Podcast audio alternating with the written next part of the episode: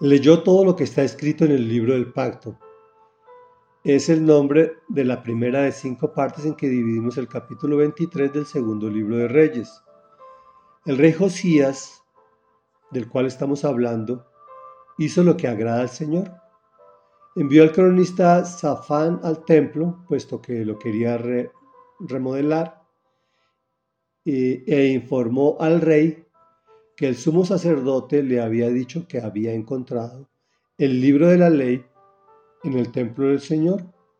Le entregó el libro y se lo leyó. Hoy iniciaremos la visión de por qué hizo lo que le agrada a Dios.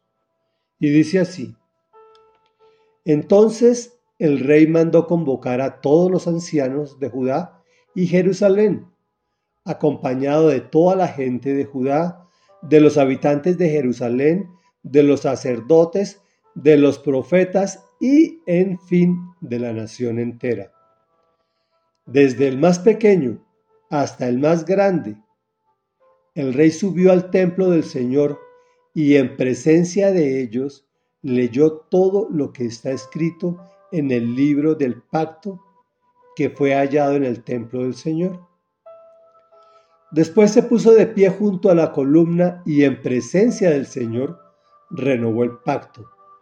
Se comprometió a seguir al Señor y a cumplir de todo corazón y con toda el alma sus mandamientos, sus preceptos y sus decretos, reafirmando así las palabras del pacto que están escritas en ese libro. Y todo el pueblo confirmó el pacto. Reflexión. El rey Josías hace lo mismo que nosotros debemos hacer cuando Dios nos encuentra. Pues no es que nosotros lo encontremos a Él, sino que Él nos encontró a nosotros porque nos ha buscado con amor eterno, al punto de enviar a su Hijo Jesucristo a rescatarnos a nosotros.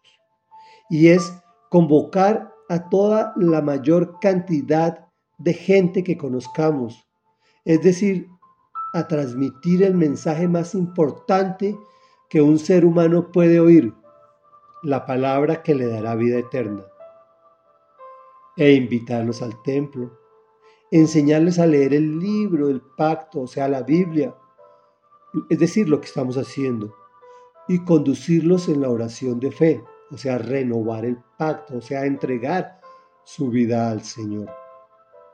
Acto seguido, comprometernos y comprometerlos a cumplir de todo corazón y con toda el alma sus mandamientos, sus preceptos y sus decretos.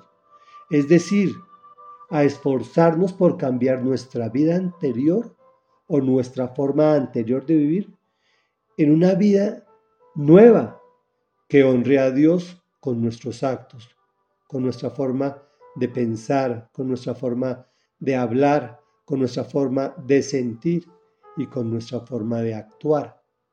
Oremos.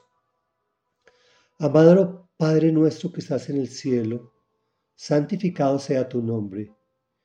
Venga a nosotros tu reino, Señor, y la única forma de que venga tu reino a nosotros, amado Dios, es que nos encuentres.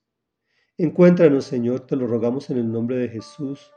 Encuentra a nuestros seres queridos, a los cuales queremos que también les des vida eterna, Señor. Clamamos por ellos, por nuestros amigos. Incluso, Señor, te clamamos por nuestros enemigos. Te clamamos por todo nuestro país y por todo nuestro planeta, que tú nos encuentres a todos, Señor, para que las circunstancias y la vida en esta maravillosa casa que tú hiciste para que nosotros habitáramos sea como tú la planeaste desde un principio. Te lo rogamos en el nombre poderoso de Jesús, que es nombre sobre todo nombre. Amén y amén.